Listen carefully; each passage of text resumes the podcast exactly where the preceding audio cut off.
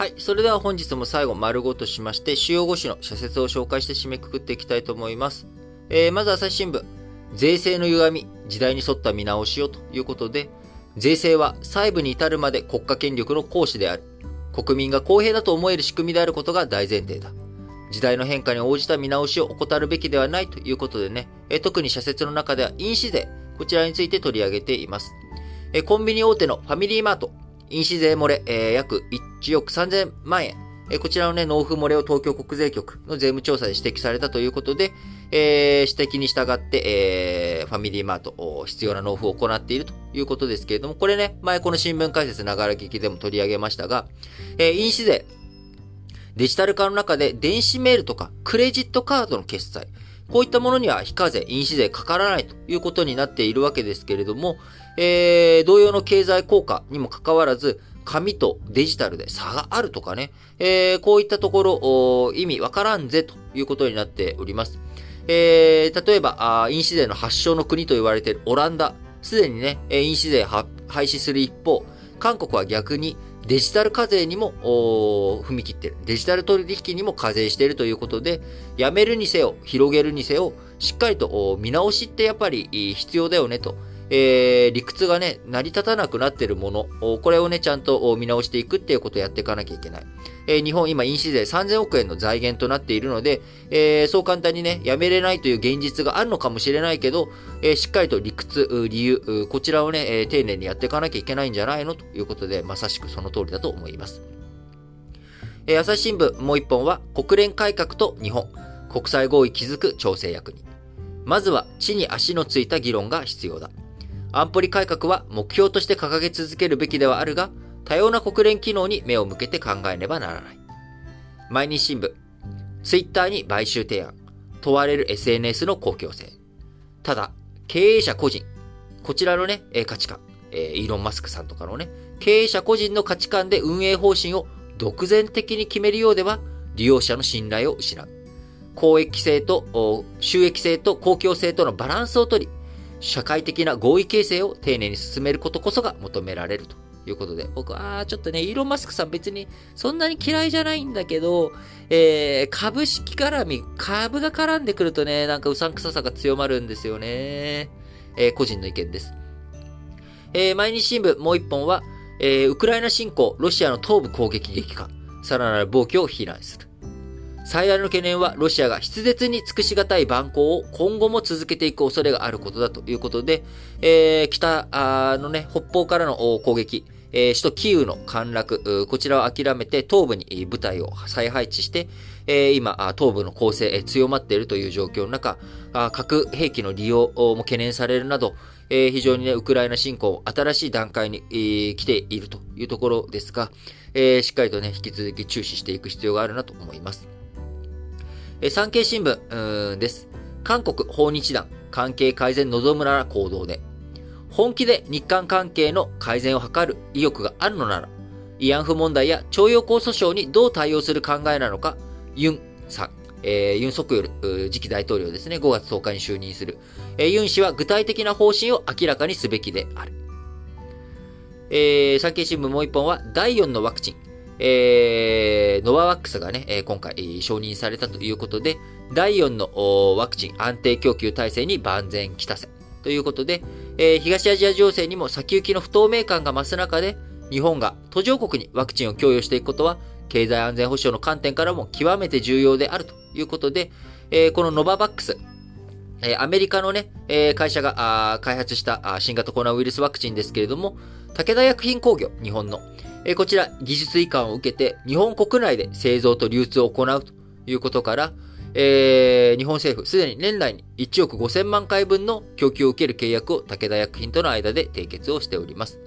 えアメリカのファイザー、えー、モデルナ、えこの2社とイギリスのアストロゼネカ、えー、こちらに続く4番目のワクチンということになり、開発、アメリカ企業によるものですが、日本を製造することのできるモデルの一つとして、えー、しっかりとね、これを活用。国内で使うだけじゃなくて、えー、途上国への供与など、いろんなこと考えていく、必要あるんじゃないのと、使えるんじゃないのと、産経新聞です。読売新聞、福島県の汚染土最終処分への道筋どう示すか。東京電力福島第一原子力発電所の事故で汚染した、発生した汚染度、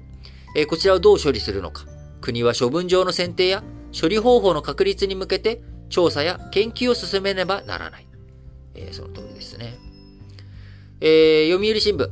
えー、北欧、北ヨーロッパの脱中立。ロシアが NATO への傾斜招いた。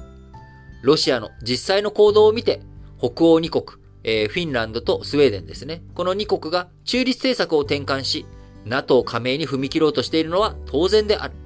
NATO の強化、拡大の動きに弾みをつけたのはロシア自身だということで、お前の自業自得だよという、まあ、こういった社説ですね。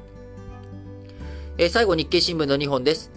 リスキリングを成長戦略に。えー、これはね、スキル、スキリング、スキルを獲得するスキリングに、リ、再び、リスキリングということで、まあ、再教育、再技術獲得、え、これをね、成長戦略にという社説ですが、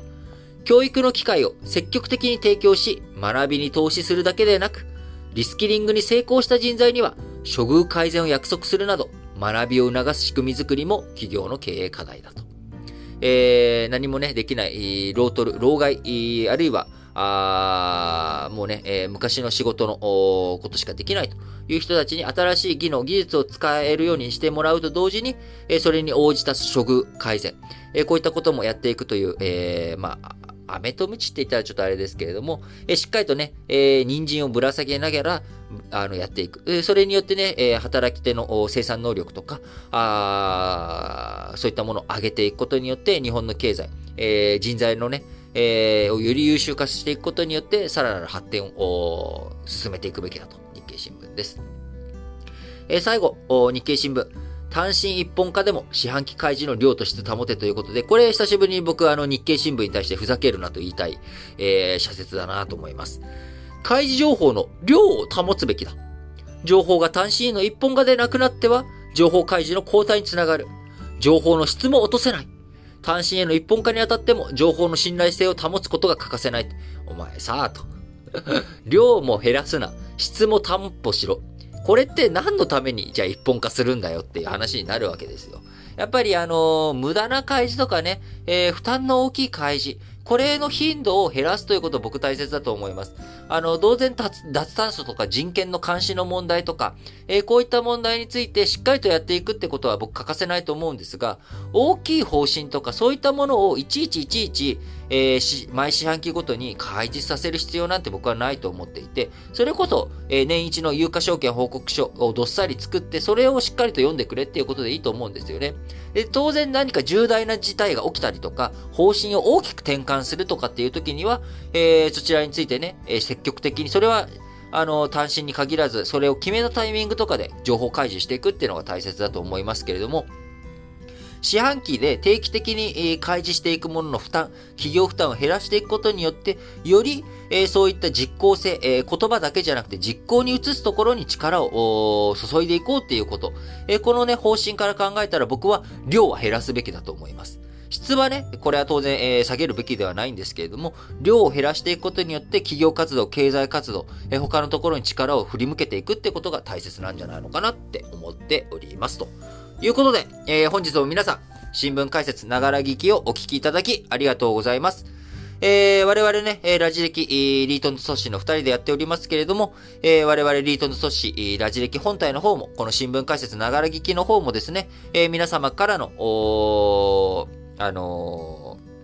ー、こう、なんでしょう、えー、応援メッセージとか、応援メッセージとか、応援メッセージをお待ちしておりますと。いうことで、各エピソードの概要欄、こちらにね、えー、Google フォームのリンク貼っておりますので、そちらからぜひぜひ、えー、投稿していただければと思います。えー、何かね、疑問点とかわからないこととかあったら、え、そちらを投稿していただくことでも構いませんし、え、皆様からの投稿お待ちしております。え、ちょっと前まではね、1日2通ぐらいのペースで来てたんですけれども、最近、えー、1週間で5通みたいなね、ちょっと1日1通も来ない感じで少し寂しい感じにもなっておりますので、えー、最近聞き始めたよという方とか、あ、そういえば最近お便りしてないなっていう方、そういえば私昨日お便りしちゃったわという方、えー、そんなね、えどんな方でも、日々、え皆さんの投稿お待ちしておりますので、ぜひぜひよろしくお願いいたします。